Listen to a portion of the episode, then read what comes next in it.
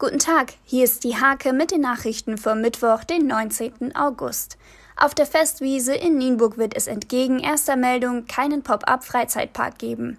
Der Landkreis Nienburg genehmigt die Vergnügungsmale trotz Hygienekonzept nicht. Die Schausteller sind sauer.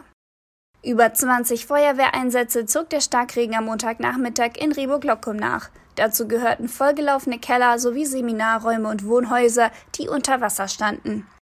Die Sanierung des von einem Wasserschaden betroffenen Bahnhofparkhauses soll noch in diesem Jahr beginnen. Die Kosten dafür werden auf 1,3 Millionen Euro geschätzt. Liane Lindenberg und Lukas Frenzel vom Schiedsrichterausschuss stellten sich in einem Corona-Interview. Im Gespräch ging es um die lange Pause an der Pfeife und die fehlende Kommunikation der jungen Schiedsrichter auf dem Spielfeld.